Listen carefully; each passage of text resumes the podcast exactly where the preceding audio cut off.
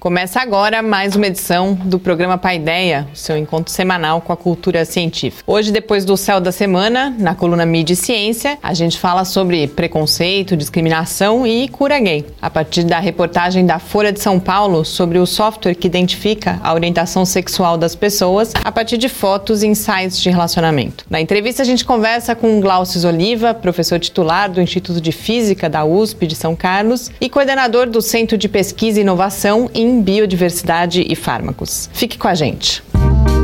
Começa agora o seu encontro semanal com a cultura científica. Programa Paideia. Ciência, informação, conhecimento e muito bate-papo no seu rádio. Apresentação: Adilson de Oliveira, Mariana Pezzo, Gustavo Rojas. Uma realização do Laboratório Aberto de Interatividade, LAB, UFSCar e do Centro de Desenvolvimento de Materiais Funcionais, CDMF. Apoio Fundação de Amparo à Pesquisa do Estado de São Paulo e Conselho Nacional de Desenvolvimento Científico e Tecnológico. Programa Pai Ideia. O seu encontro semanal com a cultura científica. Muito boa noite, é um prazer dar início a mais essa edição do Pai Ideia, o nosso encontro semanal com a cultura científica uma realização do Laboratório Aberto de Interatividade da UFSCar, o LAB, e do Centro de Desenvolvimento de Materiais Funcionais, o CDMF.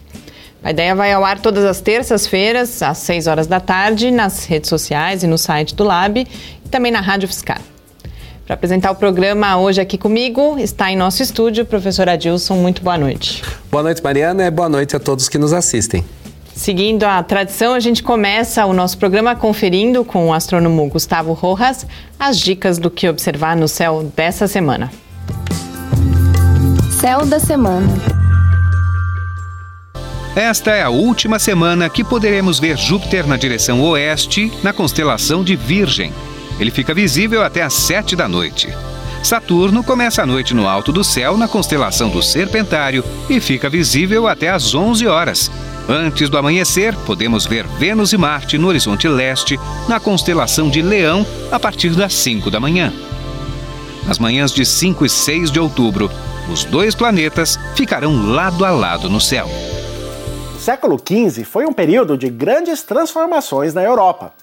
Nessa época tiveram início as grandes navegações, e as naus de várias nações europeias ganharam o mundo, chegando a todos os continentes. Naquele tempo, a navegação do oceano exigia conhecimentos profundos de astronomia. As estrelas indicavam os pontos cardeais, a hora e a posição no globo terrestre. Medir de forma precisa a posição das estrelas era parte fundamental da conquista dos mares. Na mesma época surgiram também as primeiras gráficas. Pela primeira vez, obras literárias passavam a ser produzidas em massa ao invés dos poucos exemplares manuscritos que logo se deterioravam. Na astronomia, uma consequência desses avanços tecnológicos foi a produção em grande escala de cartas celestes. Os documentos mais importantes dessa era são mapas preparados pelo alemão Albert Dürer em 1515. Dürer produziu dois maravilhosos mapas retratando os hemisférios celestes e as constelações conhecidas até então. O mapa do hemisfério sul apresenta uma notável carência de constelações, que ainda estavam para ser inventadas pelos astrônomos Peter Plancius e Nicolas Delacaille. O que difere o trabalho de Dürer dos seus antecessores é a precisão da posição das estrelas. Os mapas anteriores eram apenas representações artísticas das figuras mitológicas das constelações, Durrer se preocupou em assinalar a posição das principais estrelas e de pontos de referência da esfera celeste, como o Equador e a eclíptica. Várias cópias do mapa de Durrer foram produzidas na Europa na primeira metade do século XVI. Há pouco tempo, um exemplar em perfeitas condições foi arrematado em um leilão por 360 mil libras, o equivalente a quase um milhão e meio de reais. Até o próximo programa e céus limpos a todos. Estamos de volta com o seu encontro com a cultura científica. Estamos de volta aqui no Paideia. A gente está numa série aí de céus da semana com sobre as formas de navegação, sobre as cartas. E a gente, você começou a falar semana passada que não só aqui na Terra, mas hoje em dia também no espaço, a gente usa as estrelas aí para se orientar, né, Adilson? É, exatamente. Desde a época dos navegadores, né, os navegadores europeus que fizeram, digamos, a nossa primeira exploração planetária, né, fizeram uma, viagens que puderam chegar em quase todos os lugares aqui da Terra, foi fundamental o conhecimento do céu para a determinação de latitude e longitude, os pontos cardeais, para poder fazer essa navegação. Curiosamente, também quando se manda uma espaçonave é, é, para o espaço, você também precisa ter pontos de referência para se orientar.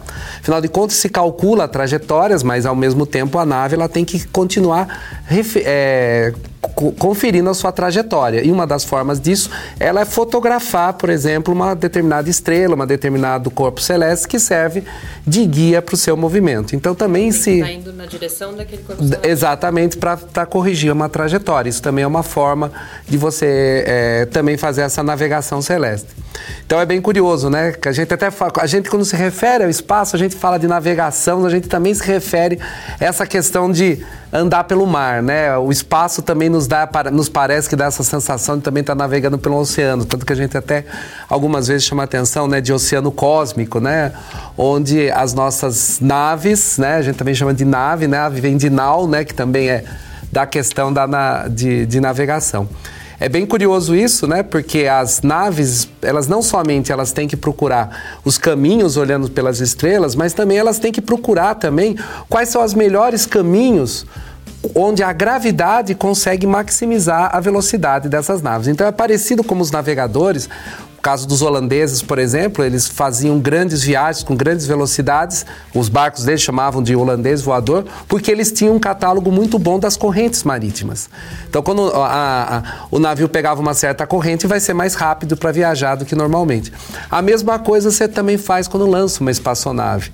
Ela também vai numa certa trajetória para aproveitar a atração gravitacional dos planetas, do Sol, para conseguir atingir grandes velocidades. Por exemplo, recentemente nós estávamos falando da Voyager, que é o objeto que está viajando mais distante aqui da Terra, conseguiu atingir essa velocidade de quase 200 mil quilômetros por hora, justamente sendo acelerada pela atração gravitacional dos planetas. Então também você procura rotas, agora não correntes marítimas, mas digamos assim, rotas gravitacionais nos quais você também consegue fazer sua viagem mais distante e mais eficiente. A gente percebe em parte também que o pensamento do ser humano vai funcionando por analogia, né? É, exato. Em parte, isso decorre disso também.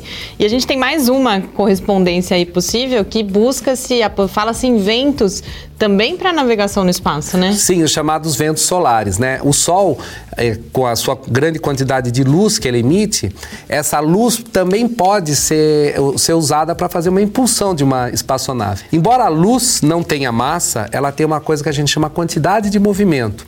Então, quando uma partícula de luz, que a gente chama de fóton, atinge uma superfície, ela exerce aquilo que a gente chama pressão de radiação. Então é como se desse um pequeno apertãozinho sobre a superfície. A Terra, como um todo, recebe essa pressão de radiação. No espaço, onde você não tem atrito, você poderia fazer uma espaçonave com uma grande vela, só que aí seria uma vela solar que essa luz ia atingindo essa vela e vai empurrando e vai acelerando uma espaçonave. Mas a vela é uma superfície? Isso, uma superfície, como uma vela mesmo de um grande barco, né? Então imagine uma sonda espacial pequena com, sei lá, 20, 30, 50 quilos e uma vela, sei lá, com um quilômetro é, aberta nela, de um material ultra fino, muito leve, a luz solar poderia bater e acelerar. E se estima que esse seria um meio bastante eficiente, que poderia chegar até 10% da velocidade da luz, acelerando com, esses, com essa impulsão solar. Há projetos também de você colocar uma espaçonave e disparar um laser aqui da Terra com alta potência para impulsionar essas naves nessas viagens, aí procurando até fazer viagens interestelares. Mas por enquanto tudo isso está nos planos. Já fizeram protótipos né, disso aí, já foram feitos alguns testes, mas nunca foi feito um grande lançamento de uma espaçonave para fazer uma viagem tão longa como essa. É um desafio de materiais aí, de você ter um material leve e também uma, uma, um, um, um desafio aí de muitos detalhes tecnológicos que tem que ser resolvido. A gente fica aguardando e se você quiser rever este, os outros vários episódios do Céu da Semana, basta visitar o site do Lab em www.lab.fiscar.br. E na última semana ganhou visibilidade no Brasil a polêmica mundial em torno de um estudo que, usando inteligência artificial, produziu um software capaz de identificar a orientação sexual das pessoas a partir de fotos postadas em sites de relacionamento. Esse é o tema dessa edição de Mídia Ciência, na qual eu falo principalmente dos riscos que vêm junto com a biologização da sexualidade e do comportamento humano como um todo. Vamos lá. Mídia e Ciência. Resumo semanal comentado das principais notícias sobre ciência e tecnologia do Brasil e do mundo. Um estudo que foi noticiado na Folha de São Paulo no dia 25 de setembro, apesar de não necessariamente patologizar a homossexualidade, como faz a ideia de cura gay, sem dúvida contribui para visões de mundo que levam a essa patologização. Eu estou falando da pesquisa usando inteligência artificial que resultou em um programa de computador supostamente capaz de dizer se uma pessoa é hétero ou homossexual a partir da análise de uma fotografia do seu rosto. A reportagem da Folha e várias outras que foram publicadas na mídia do Brasil e de outros países tiveram bastante cuidado ao falar da polêmica gerada pelo estudo e apontar os vários perigos que a utilização dessa tecnologia pode trazer. Mas mesmo assim, é chocante, e eu não exagerei na escolha do adjetivo, que esses riscos do uso da tecnologia tenham tido como resultado o esquecimento quase completo daquela que, para mim, é a questão central nessa história toda. A biologização da sexualidade. Esse determinismo biológico ignora que a sexualidade, como a gente conhece hoje, é também cultural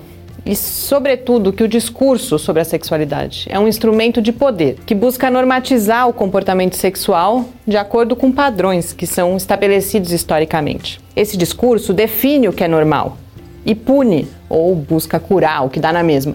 O desvio. Em suma, esse discurso torna natural uma relação direta entre biologia e comportamento e legitima, pela pseudociência, o preconceito e a discriminação. Não é preciso ir longe para a gente lembrar das consequências dessa visão de mundo em outros momentos históricos. A gente teve no final do século XVIII a frenologia, que pretendia determinar a capacidade mental e o caráter de uma pessoa analisando a sua estrutura craniana. E há menos de 80 anos, a gente teve a eugenia nazista, que matou mais de 10 milhões de pessoas e uma parte delas, inclusive, por serem homossexuais. Eu não estou dizendo que o estudo é pseudocientífico e muito menos que os seus autores são eugenistas, mas há riscos nos pressupostos da pesquisa e não só nos usos que as pessoas podem fazer dela. A gente precisa ter cuidado também com as ideias de validade científica e rigor metodológico, que foram muito usadas nas reportagens sobre o estudo. Primeiro, a gente não pode esquecer que a ciência é feita por seres humanos e é cheia de escolhas. Foram seres humanos que programaram o algoritmo, que determinaram quais pontos faciais seriam referência para análise e que decidiram por buscar os dados em sites de relacionamento. Foram seres humanos, em alguma medida comprometidos com o determinismo biológico, que interpretaram que os resultados corroboram a origem embrionária da homossexualidade. E não, por exemplo, que eles mostram padrões que têm relação única e exclusivamente com as fotos que as pessoas escolhem colocar nos sites de relacionamento. Não foram máquinas. E muito menos deuses imunes a qualquer tipo de interesse, viés ou erro. Mas talvez seja mais importante do que isso a gente lembrar que a validade científica vai além da validade interna à própria ciência. Lembrar, mais uma vez, como a ciência já validou ao longo da história várias práticas que hoje a gente sabe que são ineficazes e, mais do que isso, única e exclusivamente violentas. E além disso, é sempre bom a gente lembrar que os cientistas não agem isolados do mundo e precisam se responsabilizar não só pela gênese do conhecimento que eles produzem, pela qualidade científica, mas também são responsáveis pelo destino desse conhecimento na sociedade. Mas essa nossa conversa aqui hoje já virou um monólogo comprido demais. Então, hoje, mais do que nunca, eu convido vocês a lerem o texto completo lá no site do Lábio e contarem para mim o que vocês acharam. Eu tenho algumas dúvidas se a gente devia dar visibilidade a estudos como esse. Mas de uma coisa eu tenho certeza: essa visibilidade, sem a gente fazer uma crítica vigilante e abrangente, só aumenta os riscos. E especialmente nesses tempos de cura gay, escola sem partido e agora ensino religioso de uma única religião. Boa leitura e uma boa semana. Estamos de volta com o seu encontro com a cultura científica. Estamos de volta aqui no Paideia. Ah, não foi uma decisão fácil abordar esse assunto na coluna essa semana. Eu procurei outros assuntos, aí sempre voltava, mas eu acho que é uma responsabilidade importante nossa falar sobre isso, porque, inclusive internacionalmente, isso, esse estudo foi muito mais falado. Aqui ele apareceu no começo do mês em alguns veículos, fundamentalmente reproduzindo a matéria original da BBC, e agora o, o jornalista Reinaldo Lopes então fez a matéria essa semana na Folha de São Paulo e realmente com muito cuidado, depois eu até comento uma das estratégias que ele adotou, com essa questão dos usos. Mas de fato foi muito surpreendente para mim, é o motivo pelo qual eu decidi fazer a coluna sobre isso, que quase ninguém ou muito pouco tenha se falado sobre essa questão da biologização. Porque os pesquisadores, inclusive, eles dizem que Uh, esses dados deles corroboram ou reforçam a hipótese, por exemplo, de que a orientação sexual seja definida por uma determinada exposição a alguns hormônios durante o, o desenvolvimento embrionário. Então, realmente é uma coisa que é perigosíssima e eu acho importante a gente alertar tanto para em que contexto esse estudo surge e essa questão da responsabilidade social da ciência, porque a gente percebe também que o interesse principal desses pesquisadores é no desenvolvimento da inteligência artificial, do reconhecimento de face, que é quase por acaso, eles já fizeram outros estudos, por exemplo, analisando redes sociais, o Facebook, se eles conseguiam identificar uh, o comportamento político, as preferências políticas das pessoas. Então, me parece que é quase por acaso que eles vão trabalhar com essa questão da sexualidade mas o resultado acabou sendo bastante complicado. Né? É, é, essa questão de muitas vezes fazer um reducionismo da ciência, né? Você ter um certo resultado e daquilo você achar que você consegue explicar tudo é, é bastante complicado. Em particular, justamente esse tema, né? Como você mesmo aborda na coluna, que chama a atenção que não é uma coisa simplesmente definida biologicamente, tá? Todo o contexto social, psicológico, né? Envolvido. De fato, é, é até perigoso isso, né? Quando a gente pensa justamente de você começar a enquadrar as pessoas, né? Como esse estudo fala, enquadra as pessoas pela, pela face que ela tem, vai dizer se ela tem uma orientação sexual ou outra, né? A gente está cansado de ver na história da humanidade todas as vezes que foram feitas decisões desse tipo, né? Quais foram as grandes consequências que isso ocorreram, como você mesmo citou, da própria questão da eugenia na Segunda Guerra, na, na época do nazismo, né? Então, esse, esse acaba sendo um, um, grande problema disso. Agora, também ao mesmo tempo, a gente pode também ficar assustado, né? Quando você também está desenvolvendo inteligência artificial para que reconhecer a face da pessoa e, e, e, tentar saber tudo dessa pessoa. Então, a sua foto numa rede social vai definir para alguém, ah, essa pessoa tem uma, uma expressão facial desse jeito, ela vai querer comprar, sei lá, um determinado é, produto, já, eu vou começar a vender. Esse uso já está sendo feito. Esse uso já está sendo feito. E aí você começa a colocar as pessoas dentro, então, de caixinhas, né? Então, isso é, é, é, é bastante complicado. No fundo, né?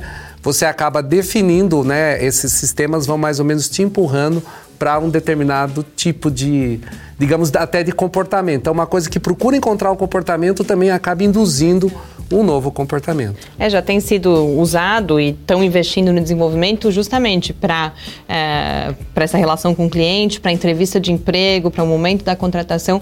E os próprios autores, em sua defesa, dizem que eles acharam importante publicar esse resultado para alertar uh, para esse poder da inteligência artificial. Como eu falo na coluna, eu tenho dúvidas, inclusive, dessa, se a gente dá ou não visibilidade, mas em dando, eu acho que é fundamental sempre a gente tratar todos os, os lados dessa questão. Eles mesmos colocam também, ah, isso pode ajudar os movimentos uh, eh, LGBT, por exemplo, que mostra que não é uma escolha. Mas eu acho que é um argumento complicado também. Ah, mas se fosse uma escolha, então tudo bem a discriminação. Então é realmente muito complicado e a gente tem que, principalmente hoje em dia, que a gente sabe que tem essa escalada conservadora, alertar para tudo isso. Agora, uma coisa interessante que eu queria destacar é que justamente o jornalista da Folha que fez a matéria, o Reinaldo, ele sabia, claro, desde o princípio da polêmica, ele faz a matéria atrasado em relação a outros veículos nacionais, porque ele busca especialistas que pudessem comentar, então ele já a reportagem na verdade já é sobre a polêmica e aí ele opta por no blog dele, que é o Darwin e Deus, disponibilizar as três entrevistas que ele fez na íntegra.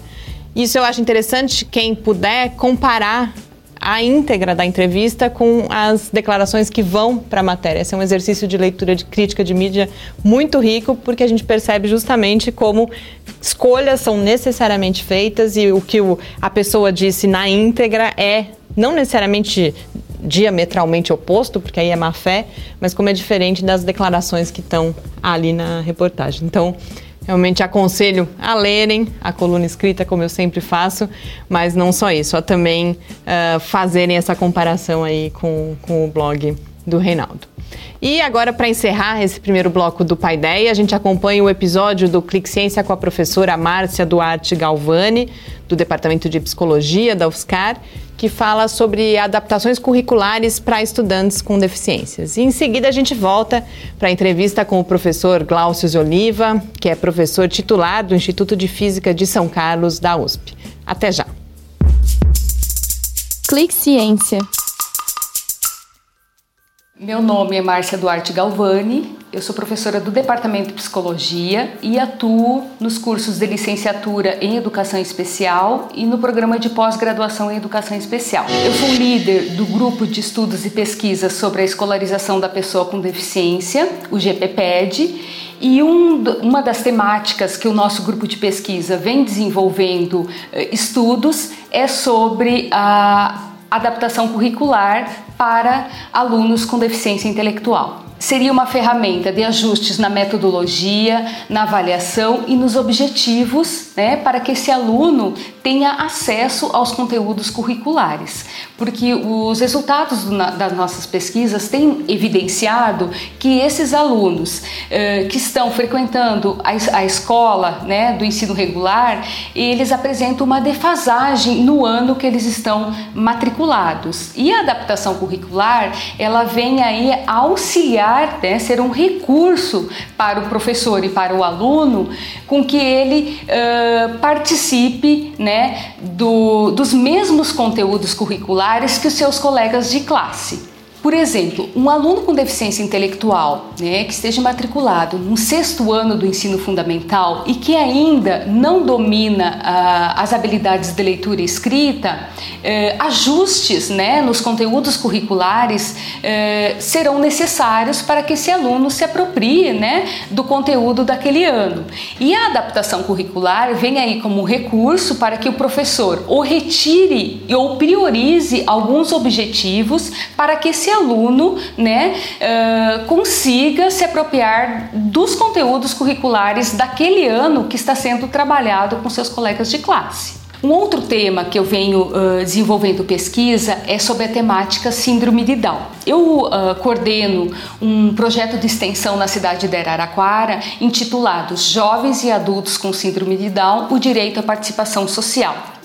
Esse projeto ele visa oferecer espaços de encontros uh, entre os jovens e adultos, né, com essa síndrome, onde eles possam instituir uh, interações, possibilitando uma maior autonomia e também o empoderamento desses jovens e adultos. O empoderamento ele se constitui na tomada de decisões das pessoas, né? Então esse projeto ele visa estimular esses jovens, né, e adultos com síndrome de Down a tomarem decisão, eles, né? Porque muitas vezes uh, as decisões são tomadas pelos pais, né? Então a decisão da escolha de roupa, de ir em algum ambiente, sempre é o pai que decide por eles. E o nosso projeto, ele vem aí a questão do estímulo ao empoderamento, a eles tomarem decisão. Os resultados, né, deste projeto uh, têm evidenciado que tanto a independência como a autonomia desses jovens e adultos com síndrome de Down tem melhorado muito. Né? E também a questão das amizades, que até então muito, muitos relatos dos pais uh, afirmavam que, que chega uma etapa né, da, da vida dessas pessoas que eles perdem totalmente as amizades. Né? Então, um exemplo prático: uh, alu, né, é, quando eles estavam matriculados no, no ensino fundamental, os colegas faziam festas e eles não eram convidados. Né? Então, eles praticamente eles vive, vivenciavam a a, vida social dos pais. E com esse uh, projeto de extensão, eles acabaram fortalecendo, fortalecendo esses vínculos de amizades entre eles, onde eles combinam de ir a festas, cinema, pizzaria. E isso né, vem a. evidenciar o tanto quanto é importante né, é, esse estímulo ao empoderamento de jovens e adultos com síndrome de Down. Estamos de volta com o seu encontro com a cultura científica. Entrevista. Estamos de volta aqui no Paideia e agora já com a presença do professor Glaucio Oliva, que é professor titular do Instituto de Física de São Carlos, da Universidade de São Paulo. O professor Glaucio é coordenador do Centro de Pesquisa e Inovação em Biodiversidade e Fármacos, um dos CEPITs da FAPESP. É membro titular da Academia Brasileira de Ciências e comendador da Ordem Nacional do Mérito Científico. Foi diretor e de 2011 a 2015 presidente do Conselho Nacional de Desenvolvimento Científico e Tecnológico, o CNPq. Sr. Glaucius, muitíssimo obrigada por ter aceito o nosso convite. É uma honra para o Paideia poder ter essa conversa aqui hoje. Muito obrigado, é uma grande alegria estar aqui com vocês é, nesse veículo super importante para a gente se comunicar com a população, não de São Carlos apenas, mas de todo o Brasil e do mundo. Eu queria que a gente começasse apresentando brevemente o CIBFAR, que é o Centro de Pesquisa e Inovação em Biodiversidade e Fármacos. Como que ele surge, como está organizado e quais são as suas principais atividades? É, uh, esse centro surge de um conjunto de colaborações científicas que já vinham existindo uh, e que envolvem as pessoas que produzem moléculas, uh, químicos, as pessoas que testam moléculas, fazem ensaios biológicos e as pessoas que planejam moléculas, que envolve aí um conjunto de metodologias e tecnologias, no qual a física tem um papel importante, é, física, química computacional, é, na qual a gente é capaz de, de tentar racionalizar a interação entre um fármaco, que é uma molécula pequena em geral, com o seu receptor. E essa interação é muito específica, a gente quer que ela seja muito específica, e esse centro tem como foco, então, o fármaco envolve pesquisadores de todas as universidades públicas do estado de São Paulo.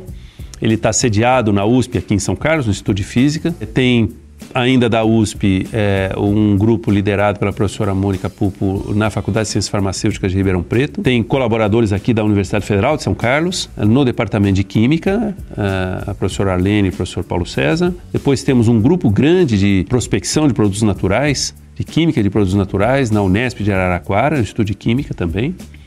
Temos um grupo importante de químicos sintéticos na Unicamp e um grupo de farmacologia na Unifesp. Com isso, a gente junta 19 pesquisadores nas cinco instituições públicas é, do Estado de São Paulo. Em várias áreas do conhecimento, a interdisciplinaridade é uma característica desta área de pesquisas. Né? Você, quando pensa no fármaco, ele tem características que vão ser importantes para serem estudadas em todos os aspectos, pela química, pela biologia, pela física. Quando se falava antigamente de fármacos, né, sempre pensava naquela coisa que o químico ou o farmacêutico ia lá e misturava um ou outro elemento, aí testava e assim por diante. Né? E essa abordagem hoje que o seu grupo faz né, há muito tempo justamente mostra que você pode usar as, as, os conceitos fundamentais de mecânica quântica, de química, etc., para tentar entender as propriedades dessas moléculas para dar aí você vê onde isso pode, de, de, de repente, ajudar na cura de uma doença, né? É, é uma abordagem...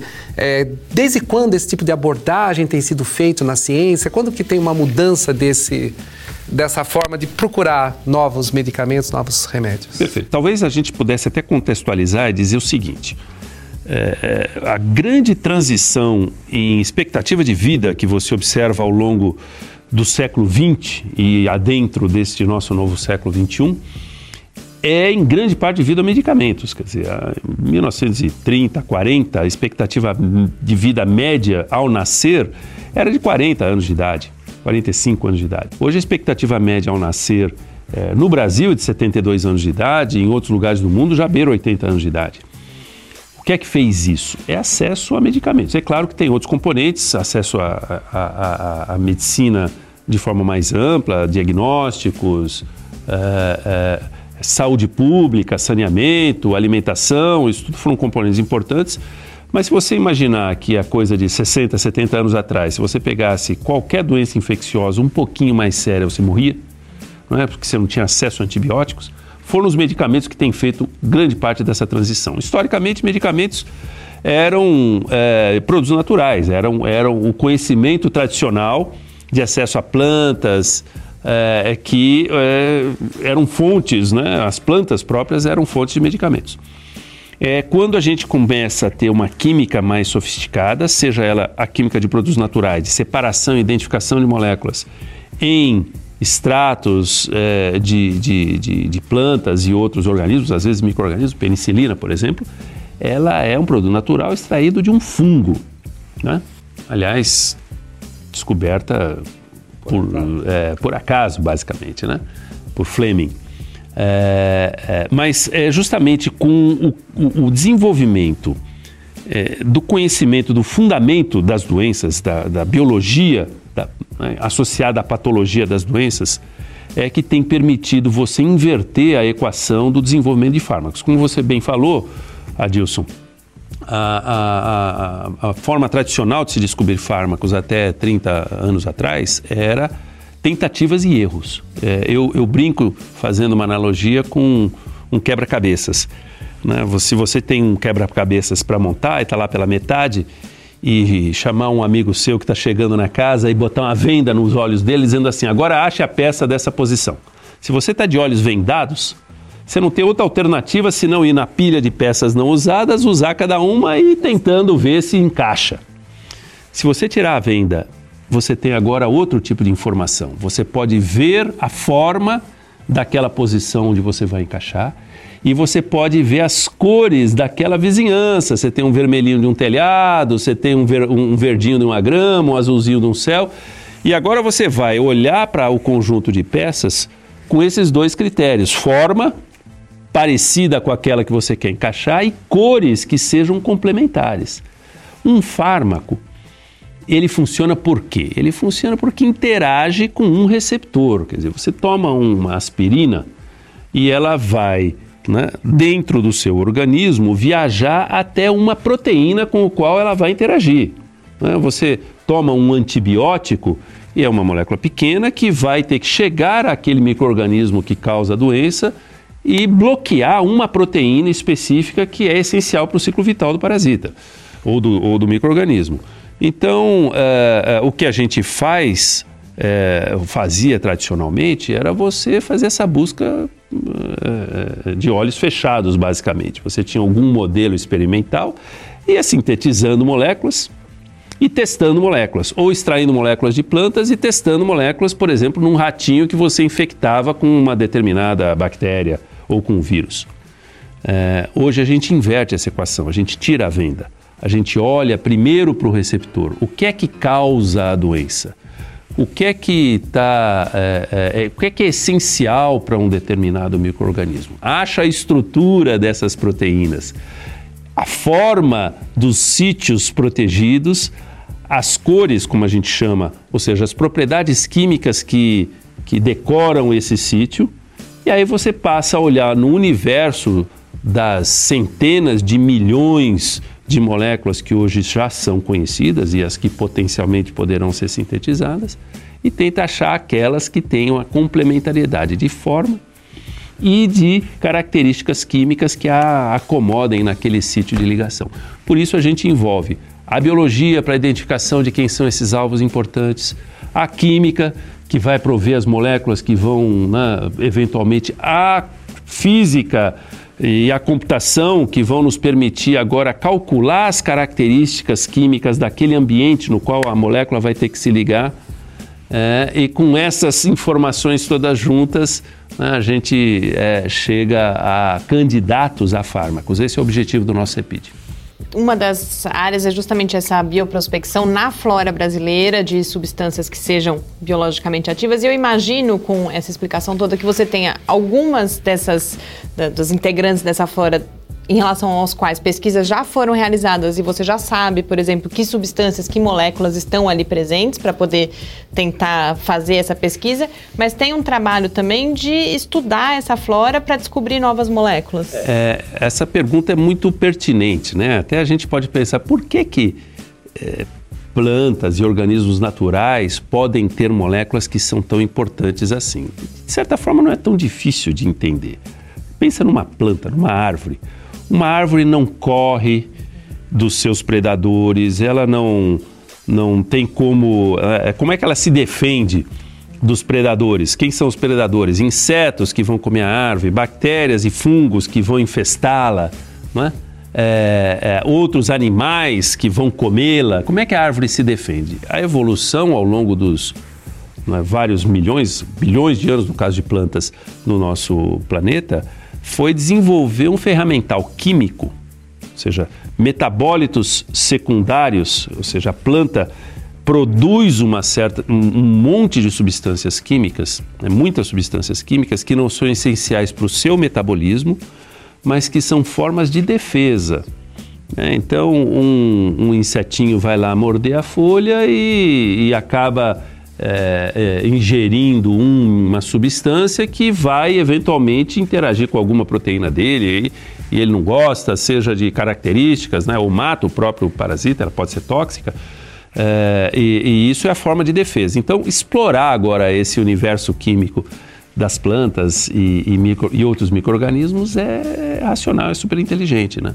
E assim foi, é, e ainda é, né? cerca de 50% de todos os fármacos que são utilizados em humanos são ou produtos naturais ou inspirados em produtos naturais.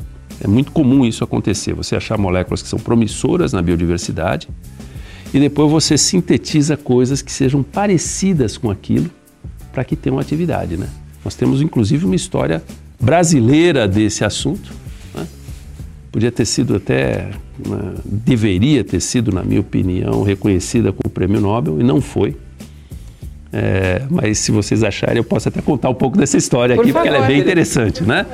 É, essa história tem a ver com pesquisadores aqui da nossa vizinha Ribeirão Preto. O professor Maurício Rocha Silva era o professor dessa área, é, com alguns alunos, entre eles um, um professor chamado Sérgio Ferreira, é, é, e que estava estudando veneno de cobras. E tinha observado uma coisa interessante, né? Quando um ratinho, um qualquer animal, né, era mordido por uma picada de jararaca, ela é, tinha uma rápida queda na pressão arterial. A pessoa tem uma queda de pressão né, como se você tivesse uma crise de pressão baixa. Depois vem todos os efeitos que podem ser cardiotóxicos, podem ser neurotóxicos, mas o primeiro efeito muito rápido é uma queda de pressão. E eles começaram a investigar, quer dizer, extraía veneno, ia tentando separar os componentes desse veneno e num modelo animal de um ratinho ia vendo qual é que causava essa queda de pressão e até que chegaram a um componente pequenininho, um pequeno peptídeo chamado bradicinina, é, que tinha essa propriedade. Não havia é, é, instrumentos analíticos capazes de identificar o que era exatamente aquela composição daquela molécula, sabia que era um pequeno peptídeo, mas não sabia exatamente qual era a sequência desse peptídeo, então é, esse trabalho foi publicado e o Sérgio Ferreira foi para Inglaterra para tentar avançar na caracterização no grupo professor Vane, é, é, e lá, com base nesse peptídeo, né, se descobriu qual era a sequência de aminoácidos, quais eram os, os aminoácidos importantes para essa atividade nesse peptídeo. E o Vane, em colaboração com o próprio Sérgio, começaram a desenhar pequenas modificações na parte central desse, desse peptídeo de 12 aminoácidos, é, de tal forma a simular mas que fosse uma molécula pequena e que não fosse degradada pela enzima que eles achavam que devia ser importante naquele processo. E desenvolveram o captopril. Captopril foi o primeiro medicamento para tratar hipertensão no mundo. E vocês sabem que hipertensão é uma das principais causas de morte, ainda é no Brasil. Qualquer pessoa que tem um AVC, que tem um infarto miocárdio, paradas cardíacas, em geral estão associados à hipertensão. Né?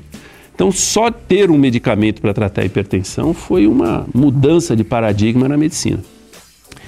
Feito por um brasileiro, inspirado num produto natural de uma cobra do Brasil, é, o Vane, depois de alguns anos, ganhou o prêmio Nobel, o cara que recebeu o Sérgio Ferreira lá, mas cujo desenvolvimento foi inspirado no produto natural, na descoberta que tinha sido feita aqui.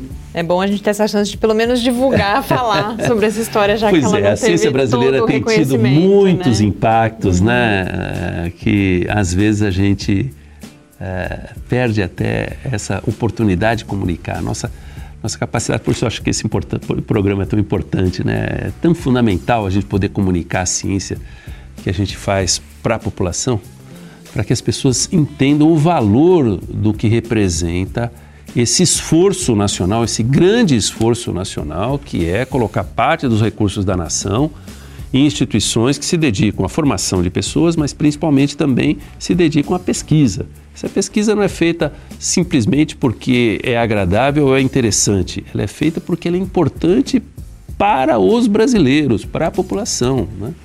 Uh, uh, se a gente ficar sem ciência, isso vai ser terrível para o país. Sem dúvida Queria nenhuma. Queria aproveitar essa fala, fazer um pequeno desvio, então, porque a gente vive justamente um momento complicadíssimo aí, que o, os recursos minguam cada vez mais. A gente deixa não só no momento de poder desenvolver eh, pesquisas como essa e tantas outras, mas a gente tem também impactos em longo prazo da gente ter essa interrupção. Queria que o senhor comentasse um pouco como vê o futuro da ciência brasileira com essa situação que a gente vive hoje. Então, é, é, não há no século em que nós vivemos futuro para uma nação que não esteja ancorado, apoiado é, em conhecimento.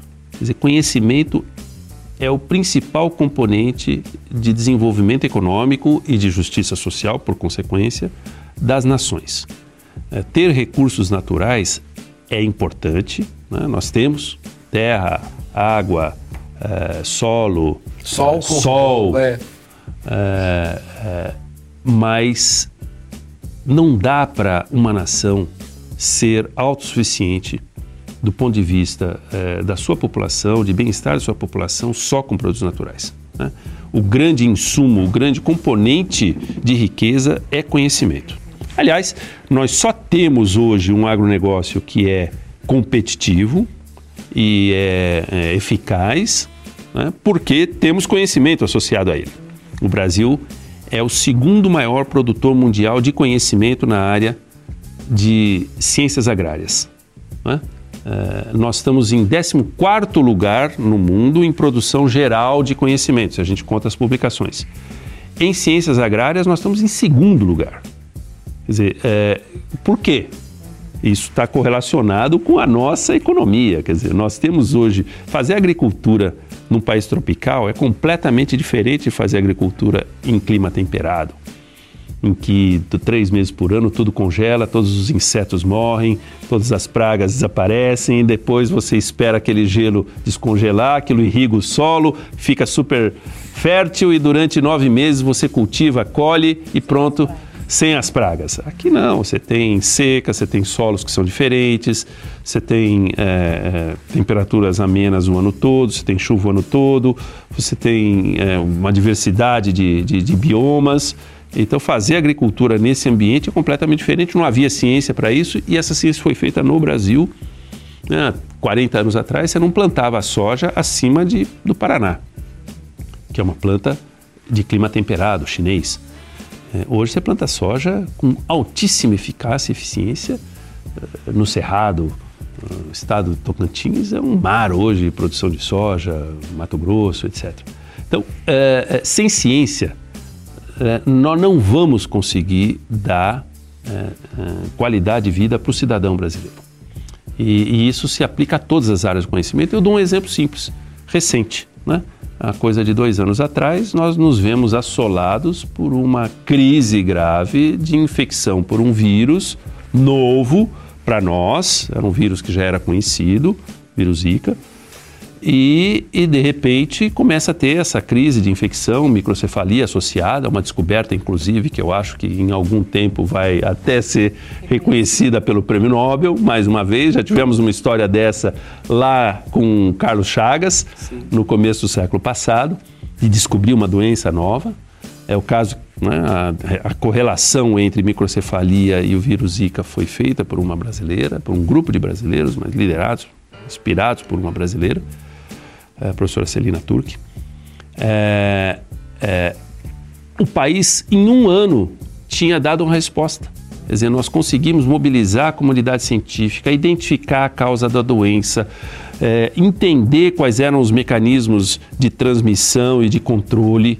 Não, é? não temos ainda um medicamento para tratamento e a gente tem trabalhado nisso no nosso CEPID de forma intensa, né? na busca de moléculas que sejam capazes pra, de tratar essa doença mas é, as principais, houve um, um, um, uma, um, crescimento exponencial nas publicações do mundo na área de Zika, lideradas, número um, disparadamente pela ciência brasileira. Né? São os maiores produtores de conhecimento na área de Zika.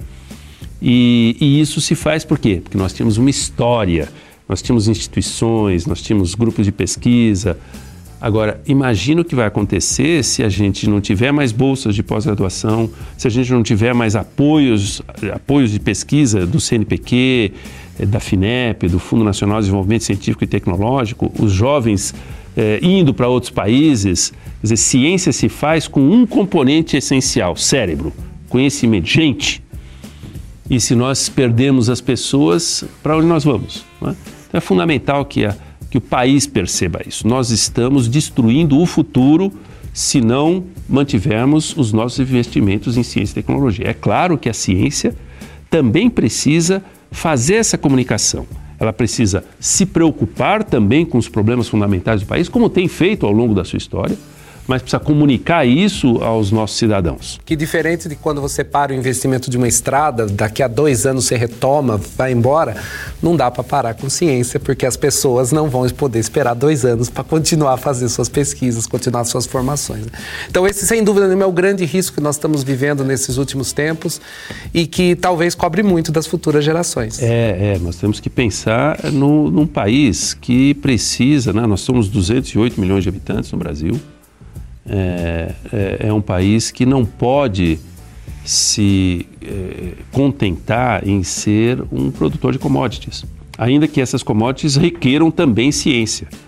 Quer dizer, você vai produzir alimentos e vai precisar de muita ciência. Você pode produzir minérios, e alguns minérios até muito importantes, além de ferro só, bruto. E isso pode ser muito importante e é importante ter ciência para isso. Mas esses são dois segmentos que não vão dar emprego e renda e justiça social para 208 milhões de habitantes. Né? Nós precisamos de um país que seja autônomo em muitas áreas. É evidente que nós somos um país, um mundo globalizado, mas a gente precisa ter uma indústria de transformação, a gente precisa ter startups, a gente precisa ter inovação, a gente precisa agregar valor. Nós produzimos café de altíssima qualidade, mas hoje a gente toma café em cápsulas que a gente importa, certo? Esse mesmo café que saiu vendido aqui pela tonelada das sacas, ele volta vendido pelas gramas, né, com o preço que multiplicado por né, ordens de magnitude, em cápsulas. Né, e isso é agregação de valor por tecnologia, por conhecimento, por indústria. Se nós não tivermos isso no país, nós não vamos ter justiça social, não vamos ter emprego e renda. Professor, falamos de agronegócio, falamos agora desses produtos com valor agregado pelo conhecimento, mas eu queria, para a gente concluir, voltar um pouco no trabalho de pesquisa do centro. Certo. A outra ponta, que é o trabalho, por exemplo, que você sempre fez ao longo da carreira e no centro também se privilegia, por exemplo, com doenças uh, infecciosas, infecciosas, tropicais que são tradicionalmente negligenciadas. Isso então, mesmo. a leishmaniose, a doença de Chagas, a esquistossomose. Por que essa escolha de trabalhar com essas doenças, algo que não é, é comum, né? Isso é, é, é, é, exatamente o que se pensa como deve ser a ciência brasileira, né? É, a gente pode fazer ciência de qualidade, competitiva do ponto de vista científico, estar na fronteira do conhecimento, mas ao mesmo tempo estar trabalhando em temas que são de relevância para o país. Né? E essa foi a nossa escolha. Dizer, as doenças, como você mencionou, é, tipicamente doenças infecciosas, são doenças é, associadas à pobreza, a países em desenvolvimento. É, e não apenas a pobreza, mas a países tropicais. Então, é uma combinação é, de doenças tropicais com acesso a controle e a medicamentos. Né? É, são doenças que, por serem associadas à pobreza, nunca atraíram a atenção de quem de fato desenvolve medicamentos no mundo, que é a indústria farmacêutica. Né? Porque, uh, é, é, é, aliás, é um fato, quer dizer, o desenvolvimento de um fármaco é uma coisa muito custosa. Você botar uma molécula né, numa pessoa requer muita segurança, antes de tudo. E eficácia também, mas segurança. E você, para mostrar eficácia e segurança, há um processo muito longo, muitas etapas de descoberta, muitas etapas pré-clínicas, depois muitas etapas clínicas paulatinas em que você vai testando isso com, com, em pessoas, né? até que você tenha segurança de que aquele medicamento pode de fato ser utilizado. Isso é custoso. E as empresas farmacêuticas não querem fazer esse investimento se depois não puderem vender esse medicamento né, para uma população muito ampla. De tal forma a ter retorno desse investimento que pode ser de 10, 12, 15 anos. E na escala de bilhões. E na escala de bilhões.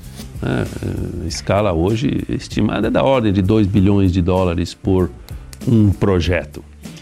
E o pior é que são projetos que não têm garantia de sucesso.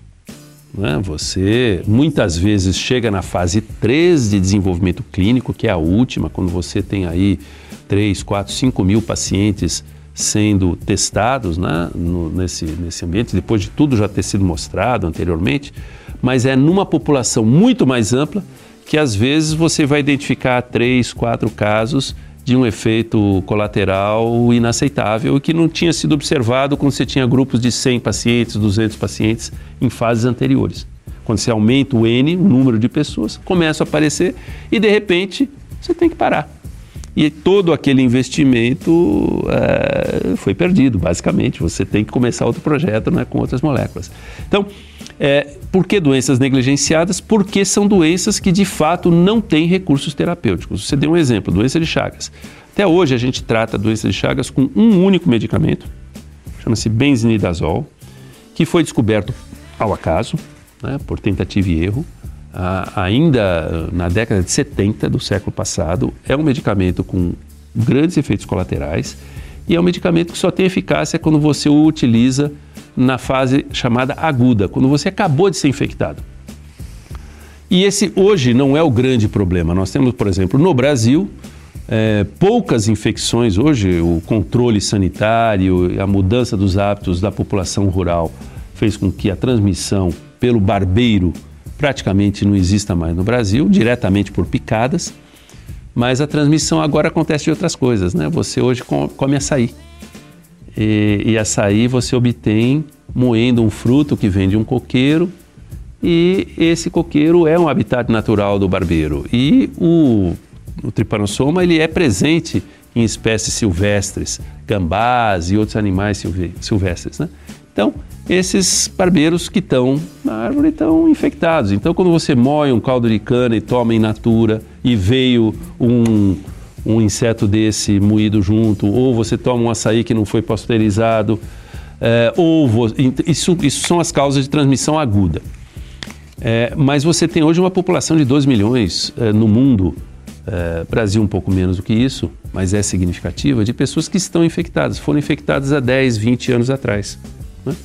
Né? e que estão na fase crônica da doença e que não tem tratamento. Então, então é, realmente são doenças negligenciadas e o nosso centro tem um foco muito importante nessas, nessas doenças. Nessas doenças.